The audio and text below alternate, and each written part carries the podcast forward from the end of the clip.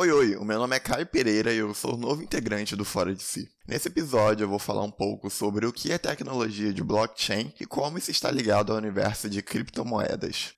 Bom, foi em 1982 que o criptógrafo David Chaum propôs em sua dissertação um protocolo parecido com uma série de blocos. Essa ideia permaneceu esquecida até que em 2008 o pseudônimo Satoshi Nakamoto, que não sabemos se é uma pessoa ou um grupo, utilizou dessa ideia e fez base para uma outra proposta dele, as criptomoedas. Já em 2008, na publicação do artigo Bitcoin, a Peer-to-Peer -peer Electronic Cash System, Satoshi explicou como é que o Bitcoin funcionaria tendo como o seu coração a tecnologia Block and Chain. Bem, todos nós já ouvimos pelo menos uma vez sobre o Bitcoin, seja na TV, no rádio, na internet. Mas o que diabos é Block and Chain? Blockchain é tecnologia block and chain que foi inaugurada por Satoshi, mas devido ao seu recorrente uso, o termo block and chain acabou virando blockchain. Sabendo disso, essa é uma tecnologia que se comporta como uma rede de blocos interligados de forma criptográfica. Ufa, parece difícil, não é? Mas calma, vamos lá que agora eu vou explicar o que isso tudo quer dizer. Nessa tecnologia blockchain, os blocos de informação são imutáveis replicados e bem distribuídos para todos os computadores que participam da rede. É como se cada pessoa recebesse uma cópia do arquivo que contém todas as transações feitas, então cada um tem a sua cópia guardada localmente no seu computador, podendo a todo momento verificar tudo que contém naquele bloco. Então, é nisso que mora a segurança dessa tecnologia. Se alguém quiser modificar alguma coisa com uma transação feita, vai precisar alterar todos os blocos validados que existem naquela rede, sendo assim uma tarefa de uma probabilidade muito baixa e custo altíssimo, praticamente impossível. Por isso que se fala que o blockchain é praticamente imutável. E além disso, como cada computador age como uma barreira de segurança, não existe a necessidade de instituições mediadoras, como bancos, e governos. Com isso, o blockchain acaba ficando meio independente e as criptomoedas, por sua vez, descentralizadas, assim se tornando uma ferramenta global. Ok, já sabemos o que, que são as criptomoedas e como é que elas funcionam, mas para que, que elas funcionam? Por que, que elas conseguiram ganhar a fama que tem hoje em dia? É porque as criptomoedas chegaram com uma função muito transformadora, que é transformar o dinheiro de notas ou em moedas para pura informação. Ou seja, saímos do mundo real e entramos no virtual. Uma boa analogia é o que aconteceu com as cartas. Antigamente as pessoas precisavam ir no Correios para mandar uma carta para alguém.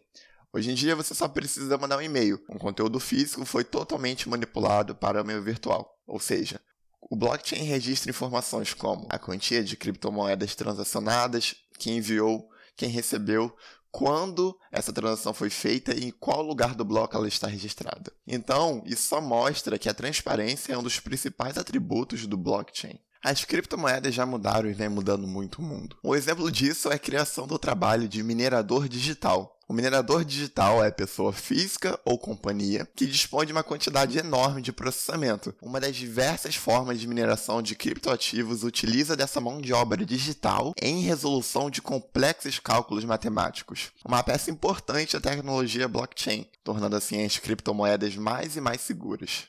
Agora falando do Bitcoin em si.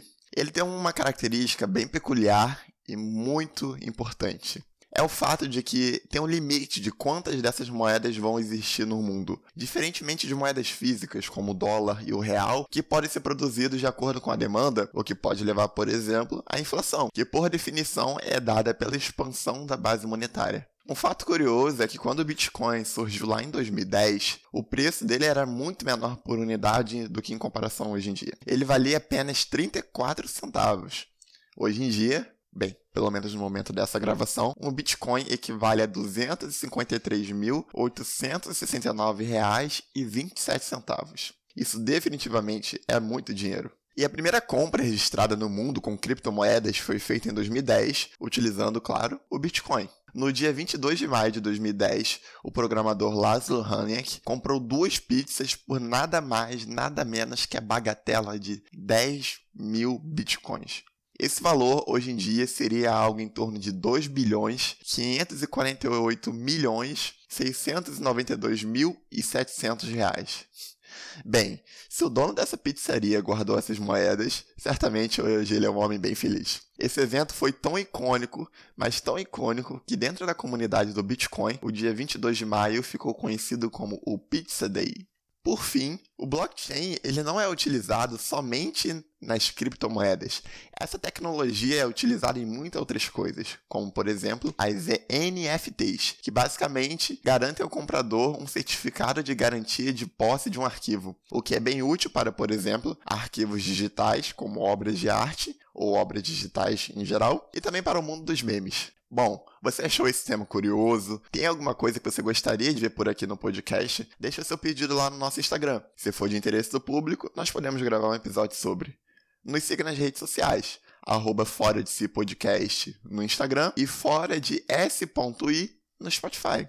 Abraços e fiquem bem.